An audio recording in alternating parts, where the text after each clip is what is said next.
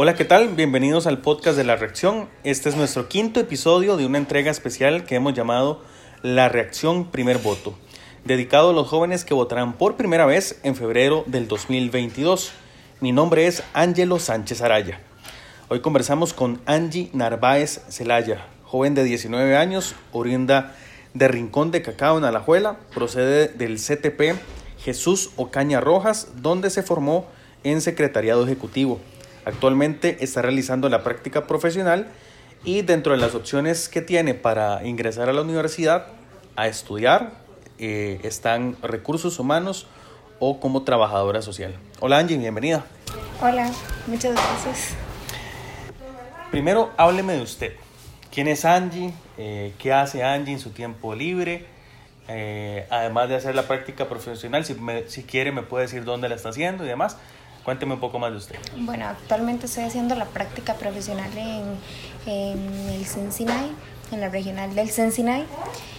Me gusta en mis tiempos libres ocuparme de mí, me gusta cantar, me gusta dibujar, me gusta pasar mucho tiempo sola, me gusta mucho el maquillaje, este, aprender técnicas de maquillaje y más o menos a eso me dedico en mi tiempo libre, pasar con mi familia y, y con, con mi novio y eso es lo que hago en mi tiempo libre. ¿Ha cantado en algún grupo, el coro del colegio, etcétera? Eh, bueno, cuando estaba en noveno sí canté en el FEA, pero esa fue la única vez que participé. Ya luego, como en karaoke, subo así, o, o, en Instagram, que subo así como covers, nada más. ¿Y tiene muchos seguidores? No, normal. normal, sí, ok, ok. Este, me dice que es mucho de estar sola. Sí. Ah, leyendo, viendo tele, estudiando, etcétera. Me gusta mucho leer. ¿Qué lee? Leo, bueno, acabo de terminar uno que me prestó mi novio que se llamaba Padre Rico o Padre Pobre, algo así. ¿Cómo le fue con la lectura? Bien, está bonito, bastante interesante, pero me gustaría volver a leerlo porque siento que hay cosas como que me falta por entender, entonces como que una leída más estaría bien. Releer un libro nos hace descubrir cosas que no leímos la primera vez. Nos hace ver una perspectiva diferente. Es cierto, es cierto. Angie, eh, ¿le gusta la política? Mm, no soy como que me meto mucho en eso, pero sí sé como que una que otra cosa. ¿Cómo qué sabe, más o menos? Mm, bueno, actualmente para nadie es un secreto, ¿verdad? Que los candidatos anteriores y el presidente de ahora no nos ha dado lo que en algún momento nos prometió. Y como una frase que es muy común de Fabricio Alvarado que dice que nos han robado aquella Costa Rica que nosotros, no sé, teníamos pensado para un futuro que no es la que nosotros hace unos tres años teníamos como esa perspectiva de Costa Rica. Hoy en día esa perspectiva de Costa Rica nos, las, nos la han robado por completo y yo sé que muchos costarricenses tienen esa misma, ese mismo sentimiento de ver que por muy feo que suene, nos vemos como acercándonos a una futura Venezuela. Bajo esa premisa que me dice que nos han robado Costa Rica, piensa con más eh, vehemencia en votar o más bien la desanima. Considero que es importante votar, porque de ahí rige ese presidente que uno va a escoger. Tal vez nos proponen algo que después no lo cumplen o lo cumplen en un palazo sumamente distante del que lo prometían, pero siento que es importante porque si yo no lo si yo no hago mi voto, o sea, entonces no estoy teniendo ni mi derecho ni tampoco estoy dando como mi opinión, por decirlo así, acerca de lo que pienso de cada presidente y tal vez mi voto puede hacer la diferencia. ¿En este momento tiene algún candidato ya dentro de sus opciones para votar? Sí, Greg Moya. Ajá, Greg Moya. ¿Por, ¿Por qué Greg Moya? Porque siento que él tiene como una perspectiva desde.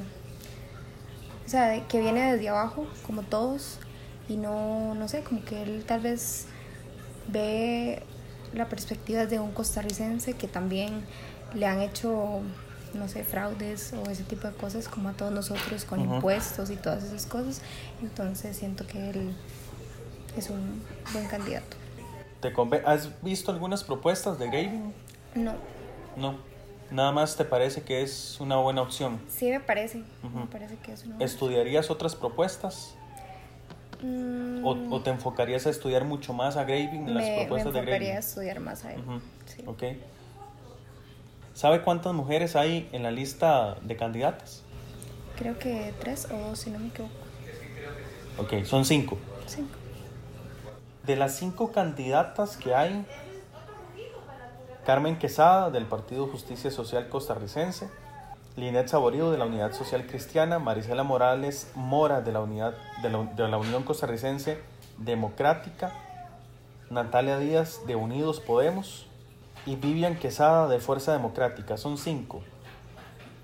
¿Las conocía? ¿Había escuchado estos nombres anteriormente? No, ¿No las conoce? No. Del todo. del todo. ¿Cree que le hace falta protagonismo a la mujer en, la, en la política o de alguna forma ser más visible? Siento que sí, un poco. Porque por lo general se escucha más hablar de candidatos hombres que de mujeres. No necesariamente porque no puedan realizar lo que ellas propongan, sino porque siento que se enfocan más en lo que en los hombres. ¿Cuál de ellas le llama la atención así de, de entrada? Vivian, Vivian. Sí. Vivian Quesada también es periodista, igual que Gravy Moya y abogada. El género de la persona que vaya a elegir para presidente tiene que ver. No, da igual, siento que ambos géneros son capaces de lograr las cosas y siento que así como puede ser un presidente hombre muy bueno, puede haber una presidenta mujer demasiado buena, entonces siento que, que no tiene nada que ver. Pocas presidentas ha habido en América Latina y a Costa Rica le tocó una hace eh, 10 años elegirla. Laura Chinchilla, ¿le gustaría ver otra mujer en la presidencia? Sí, siento que en lo personal ella no, para mí no hizo lo que ella prometió o no brindó aquello que ella en un momento dijo, pero siento que puede llegar otra mujer y tal vez hacerlo mejor. ¿Sabe quién lidera la intención de voto en este momento para el pueblo de Costa Rica? No, ¿Pensarían votar por un candidato que no tiene experiencia ni trayectoria política?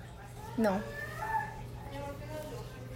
No, siento que es necesario tener experiencia en una trayectoria política, porque cómo voy a dirigir un país, cómo voy a hacer para ver a mi país surgir si no sé. ¿Por cuál de los 26 candidatos no votaría? Sí, Fi- Figueres es, ¿verdad? Ajá, creo que él. ¿Por qué no votaría por José María Figueres? Porque anteriormente hizo cosas que dañaron al país, tanto económicamente como, este, no sé, esa confianza que le dimos en su momento no la supo tomar y siento que no votaría por él nuevamente. Si aparte de Graving Moya, que usted me dice que es la intención que tiene en este momento, eh, si no fuera Graving Moya, ¿quién, se- quién otro sería? Porque le acabo de, de- de- de preguntar si es importante la trayectoria política y me dice que sí. Y Graving Moya no tiene trayectoria política. No tiene, no tiene trayectoria política, pero siento que ve una perspectiva como un costarricense que ha transcurrido desde abajo. Y siento que, no sé, siento que en lo personal él ve las cosas de un- una perspectiva distinta, siento yo. ¿Qué sabe la Asamblea Legislativa? No mucho realmente. Vamos a elegir diputados. ¿Considera que es importante eh, ambas elecciones, tanto la presidencial como la de diputaciones? Sí, Ujú. ¿Por qué? porque siento que el presidente es el que tal vez da el, el visto bueno, pero ellos son los que discuten si se va a elegir o no se va a elegir eso. Entonces siento que es importante. ¿Sabe que algunos candidatos a la presidencia llevan doble postulación? ¿Sabe qué trata la doble postulación? ¿no? La doble postulación trata de que el candidato puede eh, ser electo como presidente o como diputado. Evidentemente, solo puede quedar en una de las dos o no quedar en ninguna. ¿Le, le parece que la persona es justo que aspire a dos cosas a la vez? ¿O solo debería aspirar a la presidencia o solo debería aspirar a la diputación? Solo debería de aspirar a una cosa en su momento, enfocarse en una sola cosa, porque no sé cómo me voy a enfocar en dos cosas, entonces no voy a lograr el objetivo en ninguna de las dos porque no sé en cuál enfocarme. ¿Qué tanta injerencia tiene su familia en, en su decisión final? ¿Se conversa de política a lo interno de la familia? No. ¿Sobre opciones? No. ¿Su familia tiene color político o ha tenido color político? Bueno, no, no son como de regir su voto realmente. ¿No son de qué? De regir el voto realmente. ¿Sabe cuánto representa el voto joven para Costa Rica? No. Un 36%. Del 100%, el 36% eh, corresponde a, las personas jóvenes de 17 a 34 años tomando en cuenta que los de 17 pueden votar siempre y cuando hayan hecho el trámite correspondiente ante el Tribunal Supremo de Elecciones. ¿Ese 36% le parece un, un, dato que deberían de tener en cuenta los, los candidatos a la hora de armar sus estrategias, sus planes de gobierno? Siento que sí. ¿Por qué? Porque somos los que vamos, digamos, hacia adelante y somos las personas que vamos a quedar, que vamos a recibir ese país que ellos nos van a dejar. Entonces siento que es importante. Representan un, más de 1.300.000 personas, ese 36%, y somos un país pequeño, somos de 5, millones, entonces es el porcentaje más, más amplio, el, el segmento más amplio de votantes que se encuentra uno en el padrón electoral. Como joven, ¿cuál propuesta haría que usted cambiara de opinión por el candidato que tiene ahorita? ¿O cuál propuesta diría usted, bueno, esa propuesta a mí me parece muy interesante y le voy a dar seguimiento? Siento que la una propuesta de mejorar la economía como país, porque siento que somos un país económicamente bastante caro y que las personas están teniendo un sueldo mínimo pero aumenta la canasta básica, aumenta la gasolina, aumentan los pasajes, aumenta todo eso y no les aumentan el sueldo. Entonces, en vez de ir surgiendo, vamos en decadencia. Entonces, siento que lo que hay que mejorar es la economía. ¿Qué pasa con la educación? ¿Cree que es importante que los candidatos se enfoquen no, no solo en temas de economía y empleo, sino la educación? porque sin educación tener un buen empleo es un poco complicado. Siento que es importante, muy importante.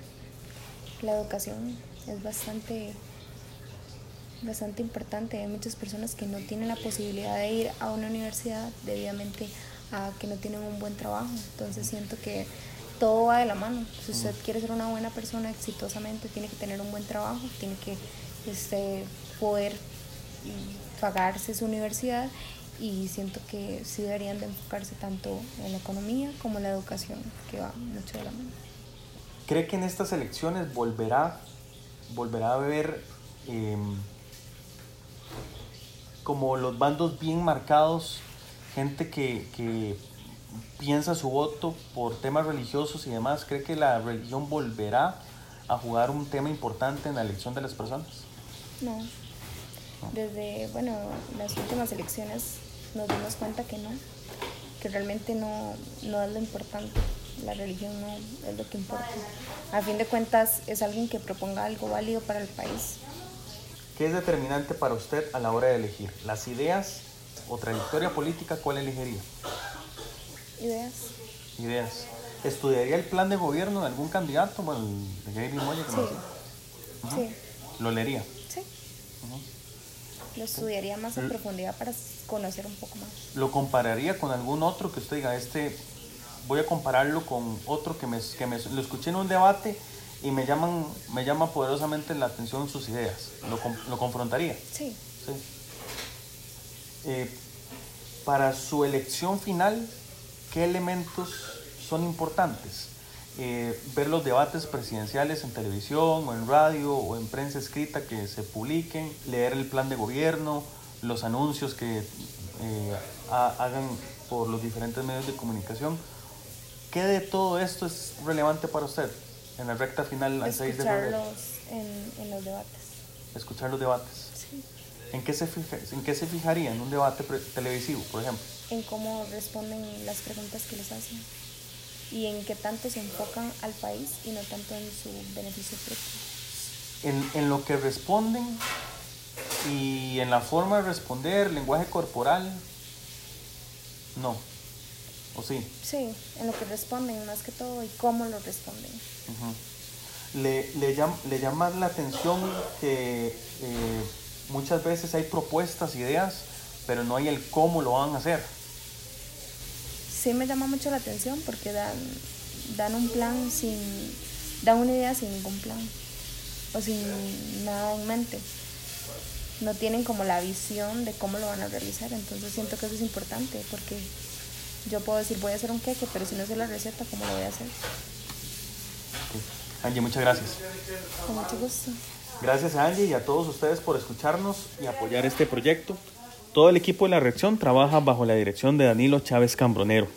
Les recuerdo que pueden visitar nuestro sitio web www.lareaccioncr.com, donde podrá encontrar entrevistas, notas y más camino a las elecciones del de febrero del 2022.